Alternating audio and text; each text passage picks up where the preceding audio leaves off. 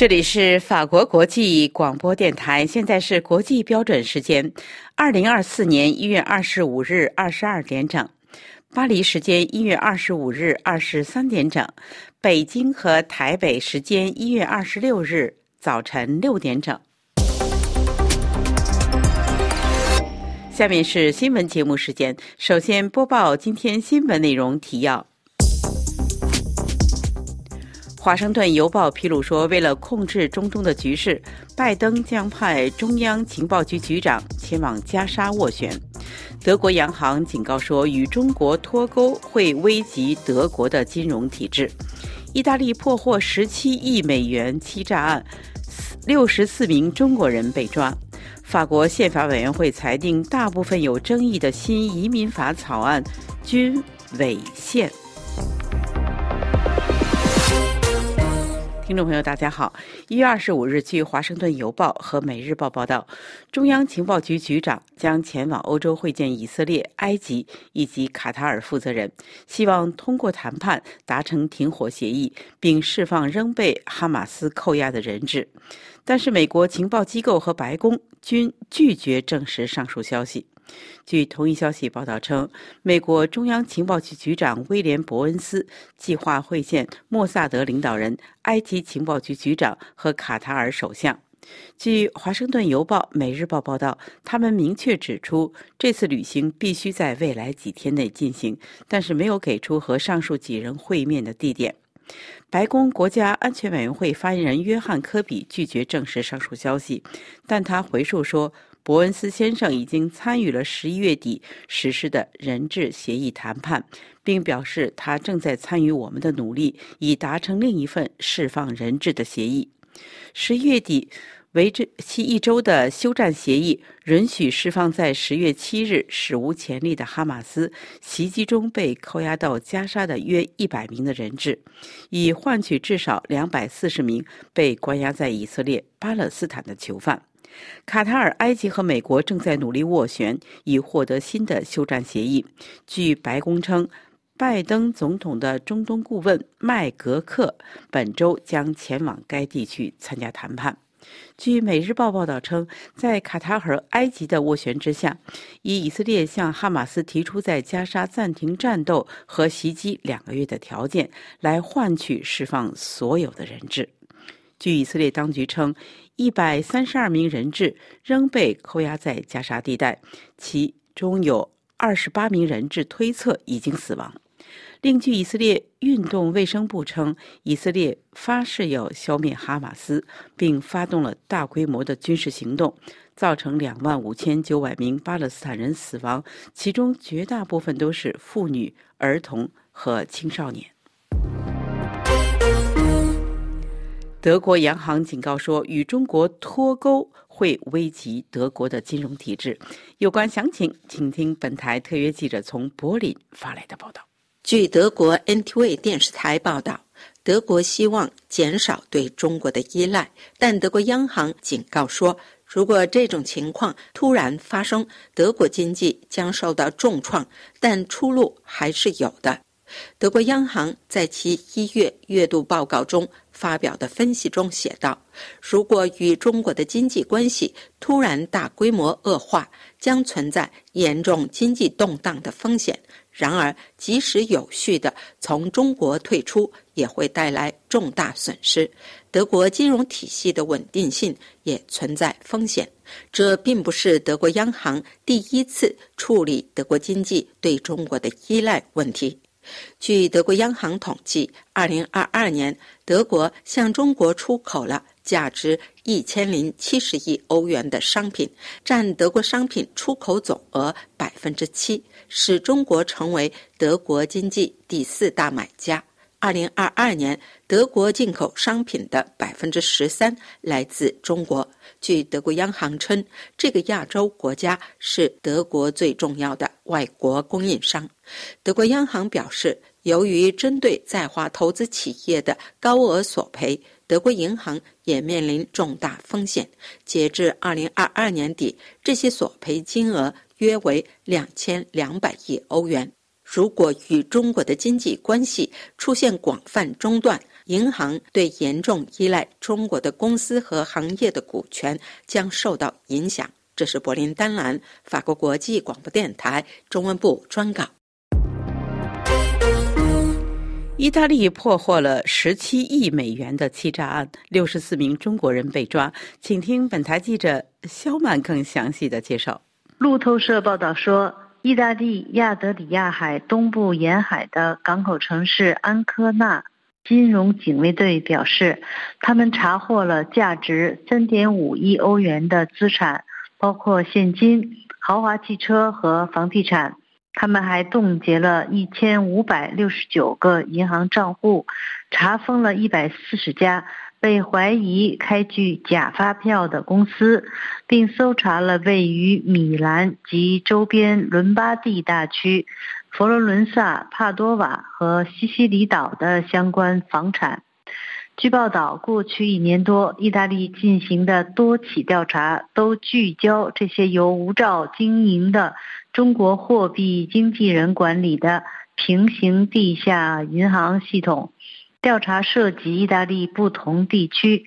当局因此推定中国人经营的地下钱庄正在提供广泛服务，包括为贩毒集团隐瞒跨境支付和协助逃税。此类问题在大约五年前被首次公开曝光。从那以后，意大利当局已宣布启动了至少六项涉及贩毒集团和中国支付网络的调查。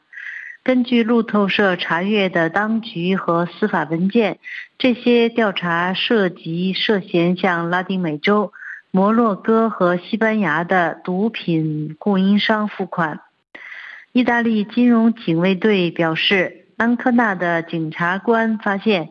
类似皮包公司或空壳公司的纸上公司开具假发票，并告诉客户将款项存入某个意大利的银行账户。一旦资金到账，甲公司就会将等额的资金转入中国一家银行的账户，并将其说成是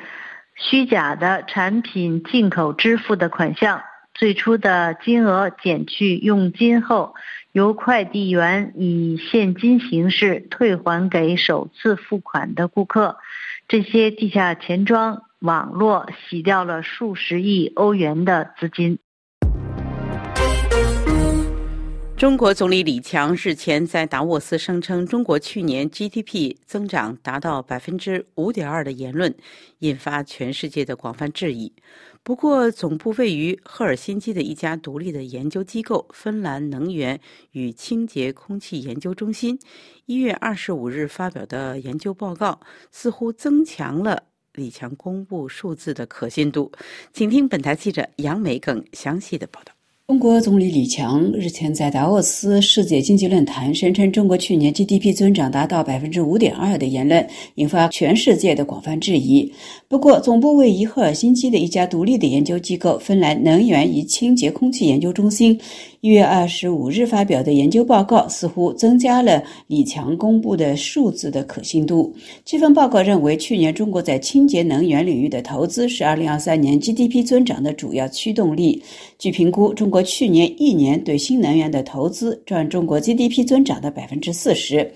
报告指出，虽然中国是世界上最大的温室气体排放国，但与此同时，中国也是世界领先的风能和太阳能的生产国。中国主席习近平承诺，中国将在二零三零年达到二氧化碳排放峰值，将在二零六零年前达到碳中和。然而，在二零二二年，中国批准了自二零一五年以来最大规模的燃煤发电站的扩建。芬兰研究机构的研究人员考察了太阳能、电动汽车、风电、核电和水电等领域的投资情况，指出上述领域的投资总金额达到八千一百八十亿欧元，这几乎相当于二零二二年全球化石燃料投资的总和。研究认为，倘若没有这些行业带来的增长，二零二三年中国的 GDP 增长率应该只有百分之三。研究人员指出，中国依靠清洁技术来刺激经济增长和实现经济目标。但不利的一面是中国可能很快就会出现产能过剩，而且市场能够吸收的太阳能电池和其他清洁技术的数量是有限的。中国工业部副部长上周对媒体表示，一些企业在电动汽车和混合动力汽车领域盲目冒进。重复建设，在国家的支持下，中国电动汽车产业在过去十年中呈现爆炸式增长。作为这一现象的象征，中国制造商比亚迪在二零二三年第四季度的电动汽车的销售量超过了美国的特斯拉。美国联邦航空局禁止波音扩大七三七的生产，允许 MAX 九恢复飞行。请听本台记者阿曼婷更详细的报道。美国联邦航空局一月二十四号表示，在阿拉斯加航空公司一架波音七三七 MAX 九飞行中发生门塞爆裂事故之后，该监管机构不会允许波音扩大七三七 MAX 的生产，但可以在检查程序完成后批准七三七 MAX 九飞机的复飞。一月五号，阿拉斯加航空一架客机机舱的门塞在起飞不久后爆裂并脱落，这导致美国联邦航空局停飞了一百七十一架737 MAX 九喷气式飞机，并导致阿拉斯加航空和美国联合航空公司取消了数千次航班。美国联邦航空局表示，需要停止扩大波音公司最畅销的737 MAX 载体飞机系列的生产，以确保对该飞机制造商问责，并确保其完全遵守所规定的质量控制程序。联邦航空局局长麦克惠特克在一份声明中说。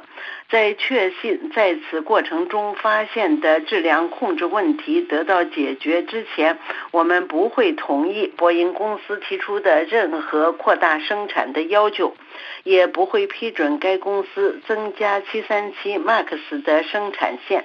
目前尚不清楚美国联邦航空局宣布的停止扩大 MAX 飞机生产将如何影响波音公司具体的近期增产计划。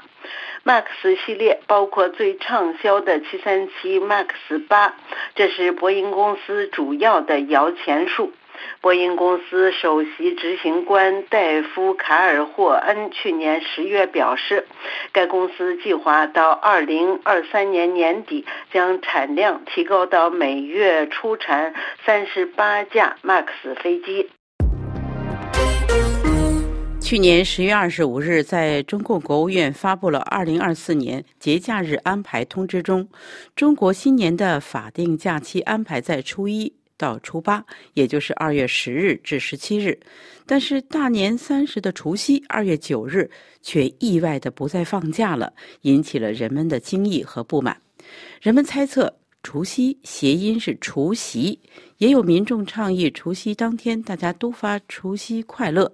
专家表示，这是一种民间政治行为艺术，表达对习近平当下路线政策的不满，或导致政局突变。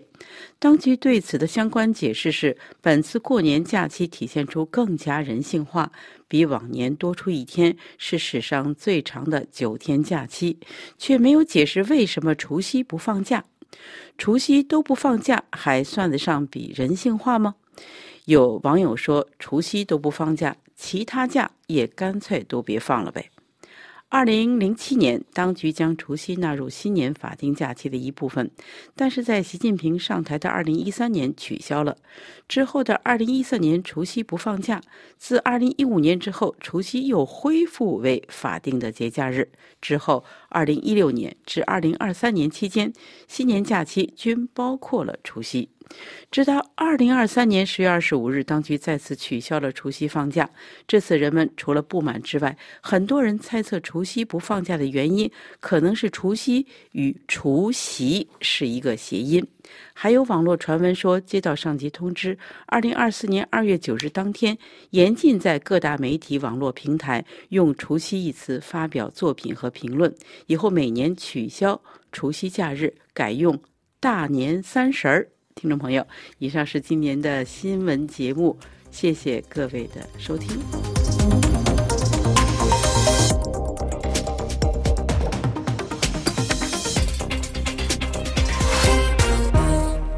今天是二零二四年一月二十六日，星期五。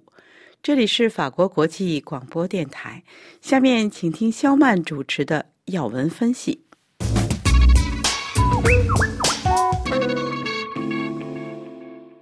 听众朋友，尽管拜登的名字没有出现在新罕布什尔州民主党初选的选票上，但他还是赢得了周二的民主党初选。该州超过一半的选民在选票上写下了拜登的名字。拜登当天晚上表示，现在很明显，特朗普将成为共和党的提名人，也就是说，他认定将与他在2024年总统大选中再次对决的人将是特朗普。众所周知，在同一天周二的新罕布什尔州共和党初选中，特朗普赢得了百分之五十四点六的选票。击败了他目前唯一的党内挑战者，前美国驻联合国大使尼基·黑利。黑利的得票率为百分之四十三点四。在此之前，特朗普已在一月十五日的爱荷华州党团会议上获胜，赢得该州的共和党二零二四年总统提名。《纽约时报》评论说，数周以来，特朗普在。奥艾瓦州和新罕布什尔州横冲直撞，轻松击败了共和党的提名竞争对手，赢得了大量民众的崇拜。他们相信他将成为下一任美国总统。但在特朗普稳步向共和党提名迈进之际，等待他的是更严酷的现实。在共和党初选这个没有太大挑战的泡泡之外。特朗普的竞选也正面临着持久的脆弱性，因此他的提名对共和党来说是一个相当大的风险。周二，这些弱点在新罕布什尔州暴露无遗。在那里，独立选民、受过大学教育的选民和不愿排除他法律风险的共和党人，将大量选票投给了他的对手黑利。此外，在成为共和党提名人之前，特朗普必须清除一个法律障碍，即他在各州的反对者是否可以利用宪法第十四修正案中的叛乱禁令来阻止他参加投票。目前，此类诉讼大多已被驳回，而科罗拉多州最高法院允许将特朗普的名字从选票中除名的裁决正等待上诉法院的审理。美国最高法院已同意受理此案，并将于二月八日就这一非同寻常的案件听取口头辩论。这不仅会决定特朗普在科罗拉多州的竞选资格，还可能会决定他在全国各地的参选资格。民主党阵营的拜登总统周二赢得民主党全国首场初选后。感谢支持他的新罕布什尔州选民对我们民主进程承诺的历史性展示。白宫也在二十四日宣布，总统拜登夫妇已邀请被迫前往其他州进行紧急堕胎手术的德州女子科克斯出席三月七日拜登对美国国会发表的年度国情咨文演说，对方已经同意出席。国情咨文是美国总统每年向国会参众两院联席会议发表的重大政策演说。正在竞选连任的拜登将捍卫堕胎权作为其选战主轴之一。住在德州达拉斯的科克斯是一名育有两名子女的母亲。她为了争取自己在德州进行一场堕胎手术的权利而起诉州政府，引发全美关注。并凸显出，在像德州这样有严格法律的州，寻求堕胎女性所面临的危险和苦难。初选后第二天，二十四日，拜登还赢得了美国最大的汽车工人工会的支持——美国联合汽车工会。虽然拜登在二零二四年竞选，中没有真正的党内挑战者，但最近的民调大都显示，他在关键摇摆州所获得的支持率是低于特朗普的。左翼的美国《纽约时报》评论说：“与四年前不同的是，今年八十一岁的拜登普遍不受欢迎，大多数美国人不满意他的工作表现。拜登比特朗普大四岁，面临着对他年龄的严重怀疑，正在努力留住支持他第一次获胜的选民联盟，因此他转向堕胎权和民主等议题。这些议题在他的基础选民、独立人士，甚至一些温和的共和党人中都能引起共鸣。就拜登的连任之路，《纽约时报》说，和特朗普一样，拜登也面临一些来自党内的质疑。移民、通货膨胀以及他对以色列在加沙战争中的支持，削弱了他在年轻选民、黑人和拉丁裔选民以及自由派中的支持率。美国共和党民意调查专家尼尔·纽豪斯告诉《纽约时报》说：“大选现在才真正开始，两位最不受欢迎的政治领导人将展开对决，这是一场两害相权取其轻的选举。”听众朋友，以上是今天的要闻分析，由肖曼编播。感谢玉丽的技术合作，也感谢收听。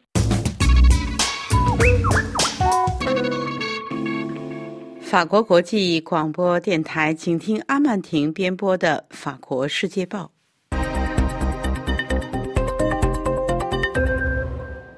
各位听众。法国《世界报》上海通讯员西蒙·勒普拉特就中国试图平息股市的恐慌发表文章。勒普拉特写道：“中国的权力中心北京的中南海弥漫着恐慌的气氛。”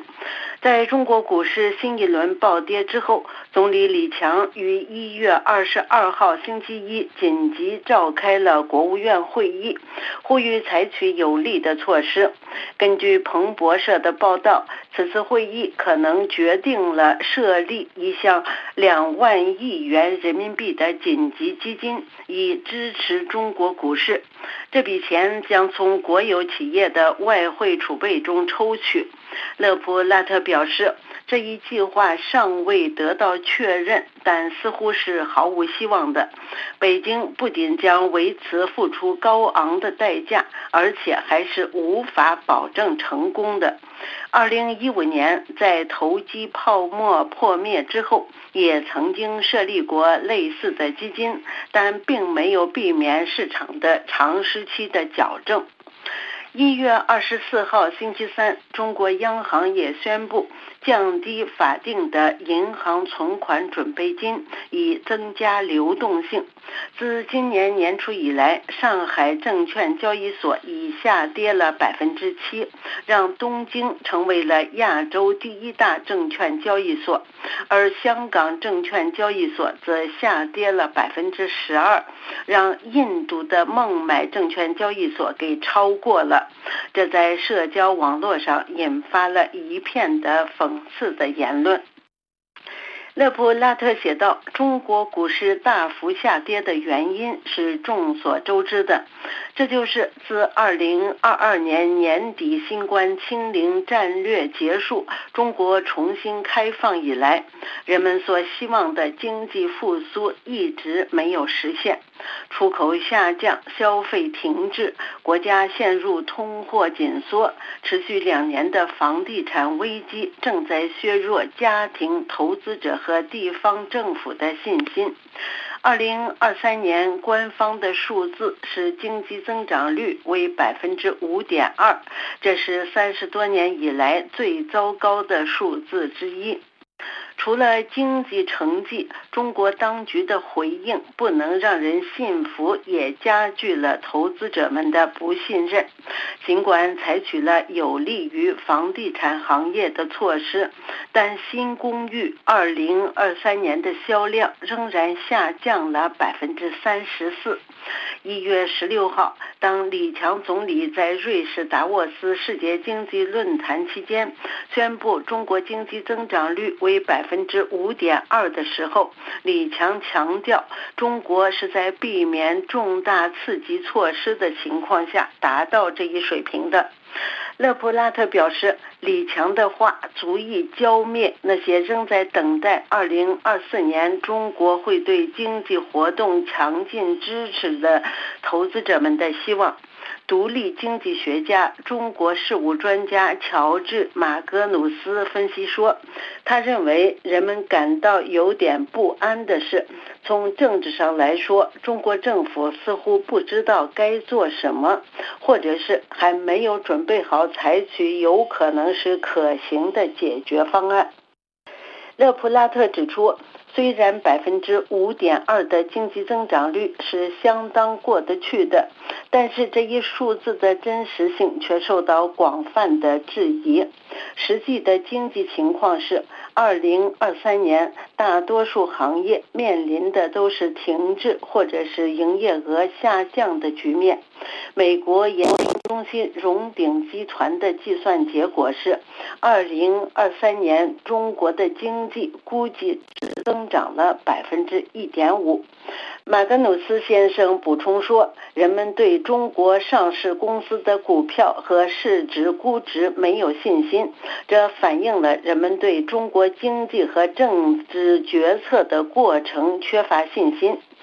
对于企业来说，在极端而又混乱的新冠清零战略结束后，在对科技行业进行长时间的监管运动，并导致该行业损失数十亿人民币之后。政治风险继续让人恐惧，中国当局可能会在金融业进行同样的监管运动。一月十六号，中国国家主席习近平在讲话中宣称，金融业要安全可控。习近平还补充说，金融监管必须有尺有次，要坚决打击腐败，严格防范道德风险。中国共产党对经济不断加强控制，这无法让人放心。二零二三年，中国吸引的外国直接投资出现负值，这是二十五年多以来的第一次。与此同时，国际投资基金大幅减少了对中国资产的暴露。北京当局希望至少能够阻止中国金融机构效仿国际投资基金。几周以来，各大银行都接到命令，不得出售股票。与此同时，中国经济学家们则被要求避免做悲观的分析。中国股市的下跌显示，中共宣传的效果是有限的。各位听众，以上是法国《世界报》摘要节目。本次节目由阿曼婷编播，感谢收听。法国国际广播电台，请听桑宇编播的《聚焦非洲》，题目是“中国军队政治工作在非洲”。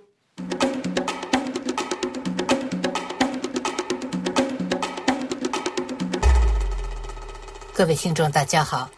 最近。也门胡塞武装频繁在红海挑起战端，对海上贸易构成威胁，引发国际社会关注。人们甚至注意到，胡塞武装发言人叶海亚毕业于中国石家庄陆军学院，是中共培养的军事人才。可能很多人并不知道，许多非洲国家的总统和军队指挥官毕业于中国军校，这是中共用军队政治工作推广治理模式的手段之一，而且。这种手段并非始于习近平政权。不久前，美国非洲战略研究中心研究员保罗·南图亚发表了一篇题为《中国在非洲的军队政治工作》的长文，对中国以扩大影响力为目标的军队政治工作在非洲的布局和成果进行了梳理。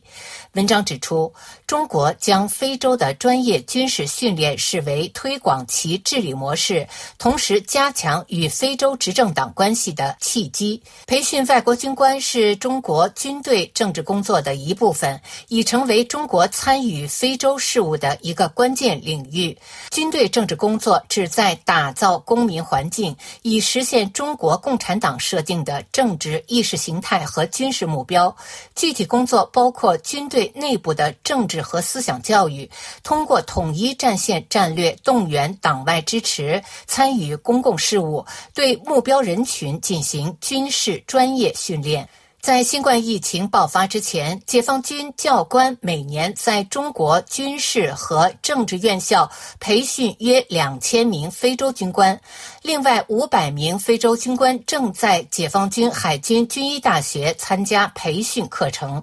二零一八年至二零二一年，约两千名非洲警察和执法人员在中国武警学校接受了培训。疫情爆发前，中国每三年向非洲记者群体提供十万个奖学金名额，或通过中非合作论坛向非洲国家地方领导人发出培训邀请。中非论坛百分之四至百分之六的捐款用于中方举办的培训项目，规模之大与其他国际伙伴不可同日而语。人民解放军坚持党对军队绝对领导，即党指挥枪，中共毫不讳言，这就是他自一九四九年以来维持政权的方式。解放军并不是大多数非洲宪法描述的那种国家军队，它是一支政治军队，是中共的骨干力量。身穿军服的党员效忠的是党及其价值观，而不是宪法、政府或国家。中共是凌驾于这三个要素之上的存在。在二十世纪九十年代的民主浪潮中，非洲国家，包括那些传统上具有党指挥枪并展开过民族解放运动的国家，都进行了民主改革，采用了新的治理模式，将军队从政党政治中剔除，将效忠政党转向效忠宪法。然而，许多执政党仍然认为党卫军模式具有吸引力，特别是那些主要致力于捍卫政权的政党。他们可能会利用与中国的接触来重新学习中共维持权力和控制军队的技巧，以确保其永久的统治地位。强化这种模式的危险是显而易见的，特别是考虑到过去十年非洲民主在逐渐衰落，其特点是选举舞弊、操纵宪法以及政变和军事接管的卷土重来。这些事件破坏了政府、军队和公民之间的信任，最终导致了非洲的不稳定。非洲联盟官员一再表示，邀请军队干预政治或使其效忠于执政党是不明智的。然而，这些干预措施已经变得越来越普遍。军事院校是每个国家战略、文化、社会规范和价值观的托管所。在中国军事院校就读的非洲学生接触到中国的世界观和方法论，包括解放军的战略思想、中共的运作方式，以及他如何与中国军队互动和控制他们。外国军官对解放军国防大学前非洲和亚洲学员做出了几点观察。他们指出，中国通过中非合作论坛传达了中共关于中国国内政策、意识形态以及“一带一路”等外交政策倡议的信息。他们指出了中国的国内政策如何在他们的国家进行复制，他们在中国的长期逗留如何影响了他们的世界观。中国三十四所军官学校及其下属士官学校，大部分都有非洲学生就读。解放军训练体系体现党卫军模式，涵盖军官、后勤、装备、技术官员及包括文职干部在内的政治军官五个职业板块。非洲军官在大连海军学院和南京陆军指挥学院等多所学校接受培训，后者是中国国际军事教育交流中心所在地。南京陆军高等指挥学院因其在非洲独立运动形成过程中曾经发挥过作用，而特别受到非洲国家的赞赏。这所学校的非洲校友包括来自非洲国家的十名参谋长、八名国防部长。前任总统包括刚果金前总统卡比拉、几内亚比绍前总统埃维拉、纳米比亚前总统努乔马、坦桑尼亚前总统基奎特，以及若干现任总统，如厄立特里亚总统阿费沃基、津巴布韦总统姆南加古瓦。九十四名莫桑比克高级军官曾在南京陆军高等指挥学校学习，包括任职时间最长的参谋长利迪莫将军，以及来自安哥拉、喀麦隆、加纳、纳米比亚、尼日利亚、南苏丹、苏丹、坦桑尼亚和乌干达的同行。由于时间关系，我们将在下次节目中继续这个话题。以上是今天的聚焦非洲，我是桑宇。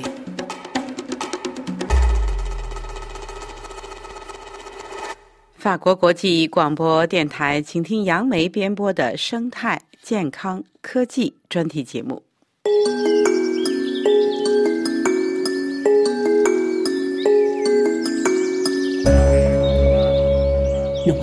食品制造企业之间达成非法协议，以封锁对消费者不利的产品信息。这些无良企业家的行为并非中国独有。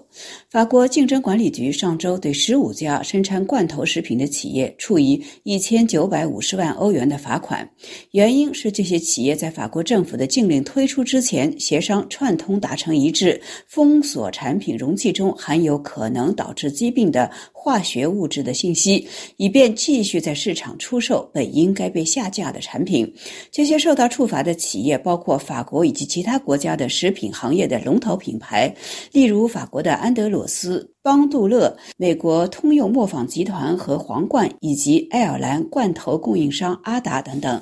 法国政府自二零一五年起禁止在食品容器中使用双酚 A，缩写为 BPA。又被称为是酚甲烷，它被广泛用于食品的包装容器中。法国食品安全局将双酚 A 纳入内分泌干扰物，被怀疑导致乳腺癌、不孕症、糖尿病等多种疾病。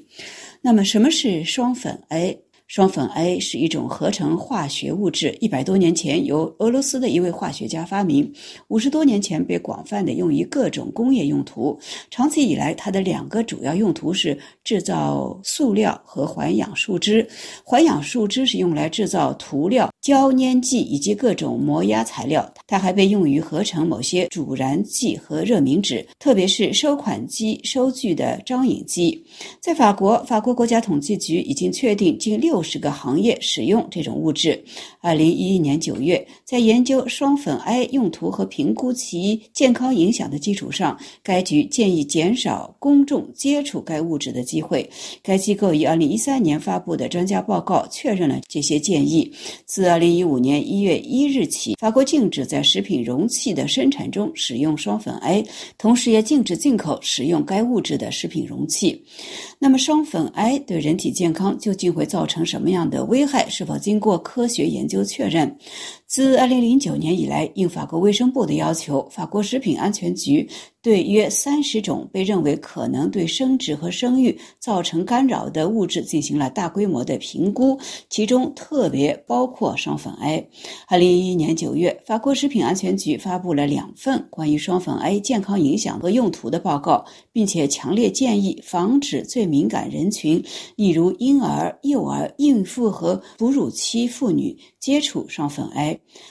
二零一三年，该机构还发布了另外三份报告：双酚 A 潜在的替代品审查、双酚 A 家族其他化合物的危险评估和关于内分泌干扰物不确定性的报告。在此期间，法国国民议会于二零一二年十二月通过了一项法律，暂停生产、进口、出口和销售所有含有双酚 A 的食品包装。因此，自二零一五年一月一日起。婴儿奶瓶和其他食品容器已经禁止使用双酚 A。这项立法应该能够显著地降低通过食品摄入双酚 A 的水平。之后，法国食品安全局在2017年向欧洲化学品管理局提交了一份提案，建议欧盟化学品法规将双酚 A 列入特别令人担忧的物质名单。欧洲化学品管理局成员国委员会通过了该提案。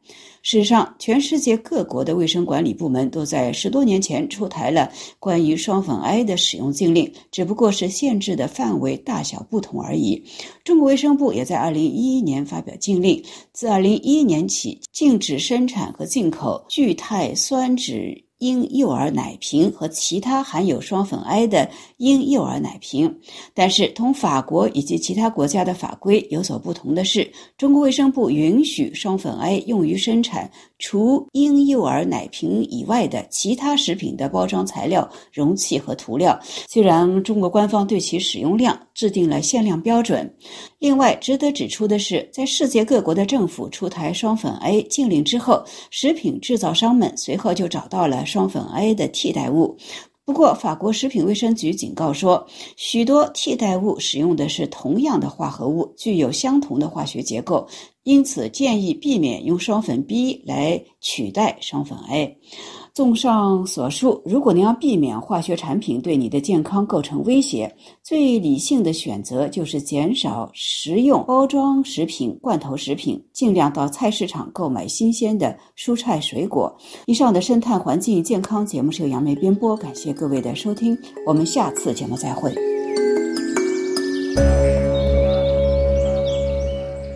法国国际广播电台，请听珍妮特编播的。中华世界。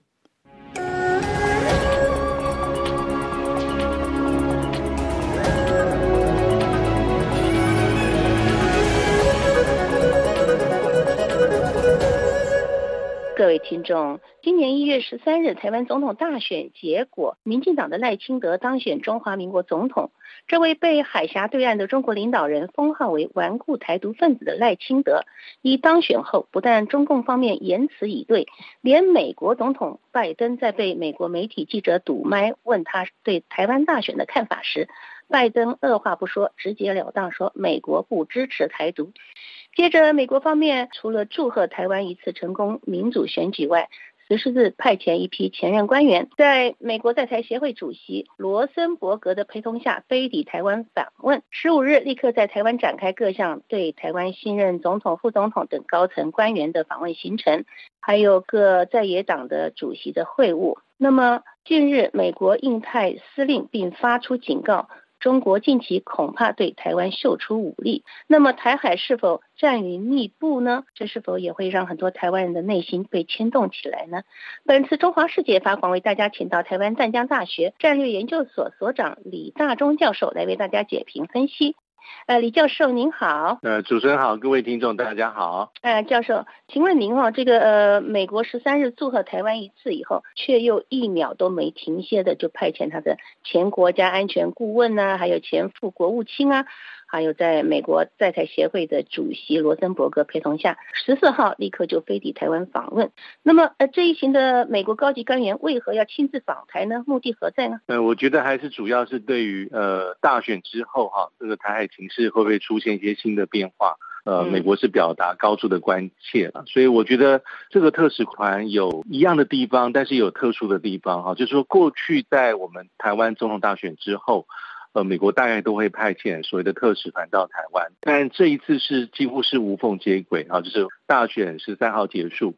那特使团这个美国官方发表的讯息是在我们选前几天发布，啊，几乎是选后这个三人的特使啊，基本上是两位，一位是共和党，一位是民主党，再加上 A I T 的主席啊罗森伯格，他们就马上飞抵台湾的松山机场，那就有很多的正式的拜会，包括现任总统蔡英文。还有在野党的领袖，也包括侯友谊啊，就是国民党这一次所提的总统候选人。那我觉得他有释放两种讯号，一个就是用行动来表示美国对于台湾选举结果的支持，而且美国的讲法是一致的，就是说不管任何人当选总统啊，因为这是一个民主自由的选举，所以美国都期待好。跟新任的总统啊，就马上在五月二十号就任的新总统团队能够保持密切的合作跟接触。那第二点，我觉得他也是向北京释放一个讯息啊，希望在台海和平稳定上不要有过多的轻举妄动，或是任何的造进躁动的行为。这是第二点。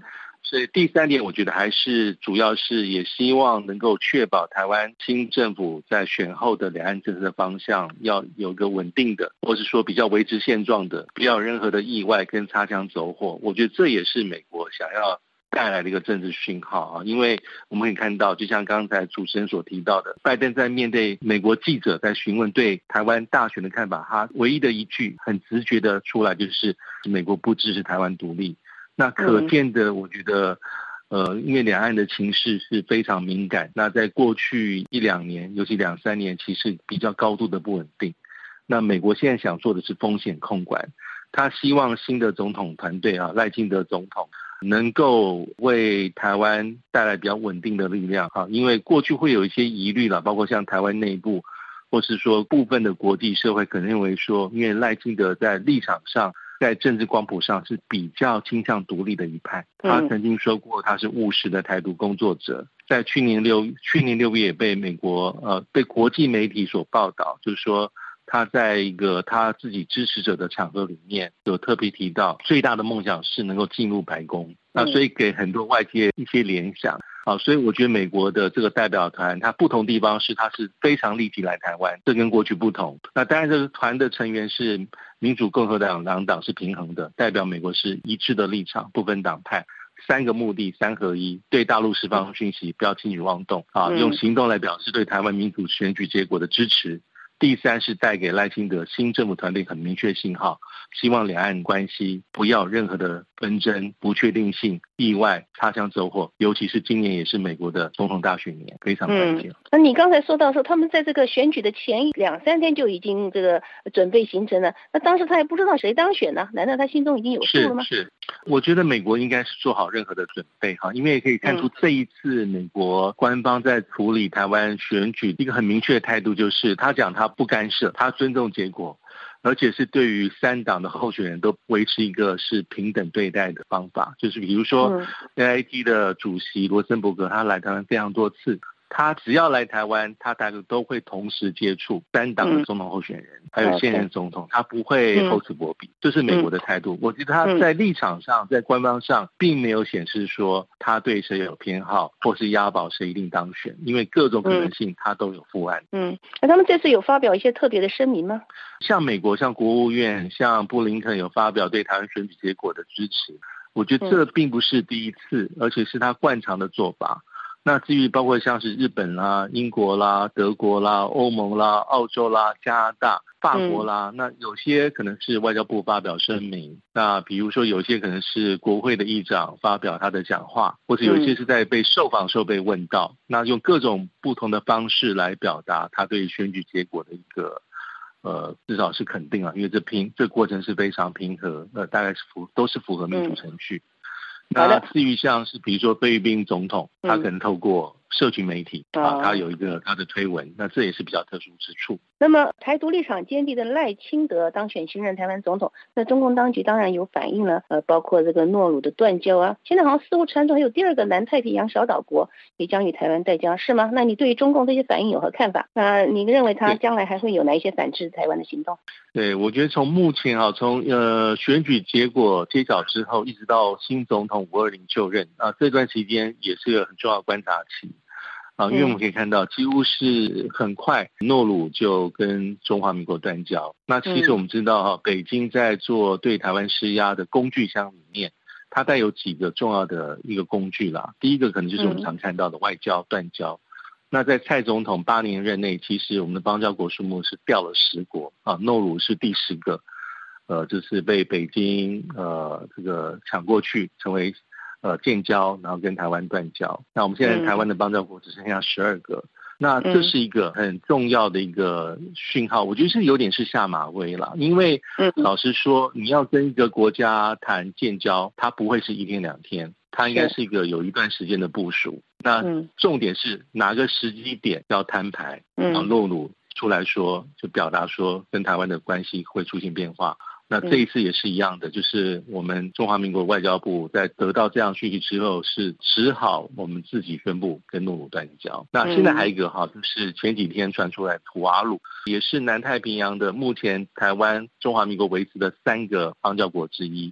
另外两个是马绍尔群岛跟帛琉，但马绍尔群岛跟帛琉基本上会比较安全跟稳固啊，因为他们跟美国维持很密切的关系啊，是美国的这个签订自由联系的协定啊，过去基本上就是美国的二战之后的托管地，所以跟台湾断交几率是低。但是这个所谓的这个土瓦鲁啊，土瓦鲁为什么会出现警讯？其实是根据呃，应该是土瓦鲁驻台湾的官员啊跟媒体所透露的讯息，说十月底。呃，图瓦鲁会有大选，新任的政府有可能会跟中国就是北京当局建交，这对我们来说是一个重大的警讯。那还有一个地方就是多边组织的参与，呃，台湾可能不可能进一步受挫。比如说现在是很快哦，现在是一月底，每年到了四月的时候，台湾一定会很关注世界卫生组织好 WHO 秘书处会不会寄邀请函让台湾参加在瑞士举行的世卫大会。嗯，那过去。基本上好多年，我们都不得其门而入，所以双边我们可可能中国大陆的法宝是断交，多边就是我们在国际场合里面，多边机构里面有可能进一步受阻，这是在外交、经贸方面，中国大陆的工具箱里面就是类似像 ECFA 啊，这已经在做一些酝酿很久，从去年开始到现在。那还有一个就是比较更敏感，就是台湾最不想要看到就是军事的手段。那军事手段其实也分很多种种类啊，军事的、四军事的，或是所谓的灰色地带行动。那像是前年八月份，美国众院议长来台湾之后，嗯，对台湾寄出的这个军事演习，环岛军演也是其中的一种可能性。所以，他工具箱有这么多，那他应该会有他的评估了。北京在什么样的方法之下，在什么时机点里面对台湾施加压力，各式各样的手段，我觉得这是在他的盘算当中。所以，诺鲁是开的第一枪。未来有什么，其实目前不得而知，但是应该不会太过于风平浪静。对未来几个月甚至一年的台海局势而言，所以现在很关键就是呃赖清德总统啊，在五二零的就职演说，他对于对大陆的关系啊，或者民进党会说。中国政策的基调是什么？这很关键。嗯，那美国除了这个派遣高级官员访问台湾外，另外近日这个美国印太司令还发出警告说，中国近期恐怕对台湾秀出武力。那么你看这个台海是否战云密布？那这会不会是让一些台湾人心里牵动起来？对，因为这位印太是前司令了，他之前也发表过很多类似的一些说法。其实很，我们仔细回顾一下，在去年前年的时候啊，大部分这样呃会台海出现风险。还蛮多时候是国际的智库、媒体，甚至是美国的官员，包括美国的将领们，在国会作证时候提出好几个时间点，什么二最早二零二三、二零二六、二零二七都有。那大家应该还有印象，在去年的时候，哈，在拜习会之后，媒体又透露一个讯息：当拜登询问二零二七年问习近平有没有攻打台湾的计划的时候，根据媒体的报道，习近平回答说他不知道这回事。所以在去年十一月，在整个台湾的氛围里面，好像大家认为说，目前的美中关系走向比较平稳一些些，台海的风险程度是降低。但对台湾来说，哈，我觉得当然不能掉以轻心，对不对？不管你做任何的估算，都是有可能的，都要做好准备。但是是不是会在哪个时间点，比如说今年选后，或是明年，一定会发动军事武力来攻打台湾？我觉得也不能很快下定论，因为北京应该会有北京它这个精确的盘算，因为发动战争是有它的风险，要做好所有的评估啦，成本效益分析，否则就是一个冒进，可能对自己都是不利的。台湾所以这个美国美国这个官员说给台湾每个人一把这个 AK 步枪步步步步枪，这个是有道理的。那应该是这这应该是总统候选人吧？我记得哈。呃，台湾应该没有把这个事情很认真看待啊。基本上，大家认为是要提升全民国防、贺主能力啊。但是对于一些比较过度的一些政策建议，大家可能不见得那么放在心上。呃，我觉得对台湾来说，哈，天助自助者，哈，要想办法提升自己的实力，这是王道。嗯。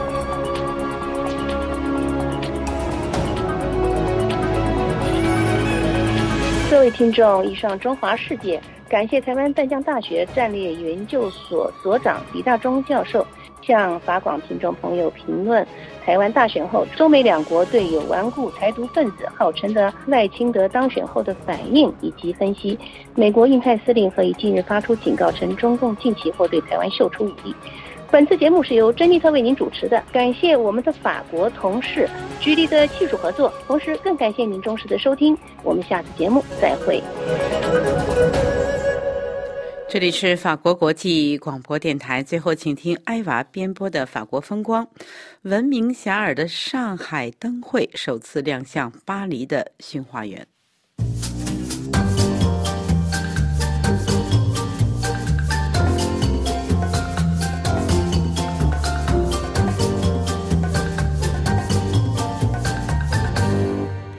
各位听友好，春节临近，在巴黎年味儿也越来越重。和往年一样，商家陆续推出了亚洲食品活动，吸引顾客。但今年的年味与往年不同，氛围更加浓郁。这是因为春节最吸引人的灯会在巴黎西郊百年游乐园动物植物驯化园举办。本次巴黎灯会是巴黎驯化园和上海豫园联合举办的。两家历史悠久的游乐园携手合作，灯会从二零二三年十二月十五号开幕，直到二零二四年二月二十五号。也就是说，在大年十六过完龙年正月十五的元宵节之后才结束。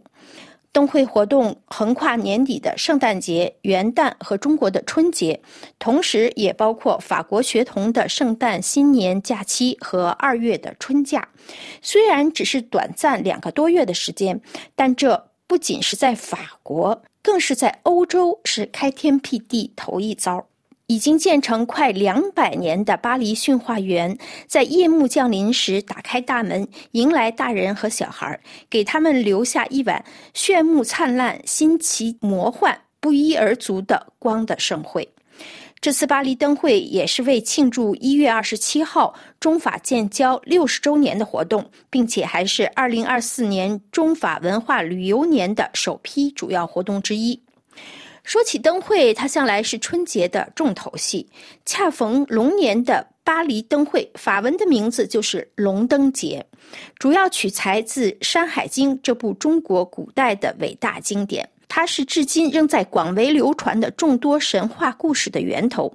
两千多年来，一直滋养着中国人的想象力、艺术创作和民间传说。灯会安装的花灯超过一千只，每个场景都是一次新的发现。非凡的神龙盘旋而上，林立大道两旁；雪白的七色神鹿伫立在树荫下，神态温婉庄重。周围一圈是疏松有致的雄鹿陪伴。胖胖的红鲤鱼正在努力跃起，要越过龙门，化身为龙。十二生肖也来凑热闹。属牛、虎、兔、龙、蛇、马、羊，每个人都可以去找自己的属相。属猴的人千万别忘了和孙大圣面旁的猴子彩灯合影。麒麟、神马、神龟，中式阁楼中泛出蓝莹莹的光，如同仙境，色彩绚丽，但可望而不可及。不远处是世俗的聚宝盆和挂着铜钱的摇钱树，虽然旁边的一座现代建筑花灯。撞入眼帘，让我不觉一愣。但转念一想，为什么不呢？灯会每晚从十八点开园，不光只是看花灯，还有民族歌舞和武术表演的演出。每晚有四场演出，每三十分钟就有一场。灯会上不光是传统花灯，还有高科技。组织者在主要场景的附近放置了二维码，游客可以使用智能手机扫描。为游客展现肉眼看不见的花灯新维度，更是让人惊叹。无论是男女老少，无论是巴黎人还是偶然路过，无论是不是中国文化和传说的粉丝，或只是为了好奇，巴黎龙灯会都是今年冬天不可错过的一次夜间郊游，充满惊喜和回忆。在大饱眼福的同时，当然也不能忘了口福之乐。地道的亚洲风味美食，灯节的组织者在园区里一共设了二十多个摊位，在餐厅区，化妆成功夫熊猫的服务员送上美食好酒，为孩子们带来欢乐。各位听友，以上您听到的是今天的法国风光专栏节目，介绍巴黎灯会。本次节目由艾娃编播，感谢苏黑尼亚的技术合作，多谢您的忠实收听，下次节目时间再会。这里是法国国际广播电台，下面最后一次为您播报今天新闻内容提要。华盛顿邮报披露说，为了控制中东局势，拜登将派中央情报局局长前往加沙斡旋。德国央行警告说，与中国脱钩会危及德国金融体。意大利破获十七亿美元欺诈案，六十四名中国人被抓。法国宪法委员会裁定，大部分有争议的新移民法案条款均违宪。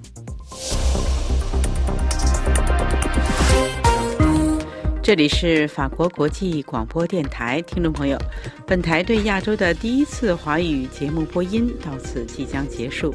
本次节目由小乔为您主持，特别感谢阿亚的日历的技术合作，更感谢大家的忠实收听。我们在今后的节目中再会。这里是法国国际广播电台。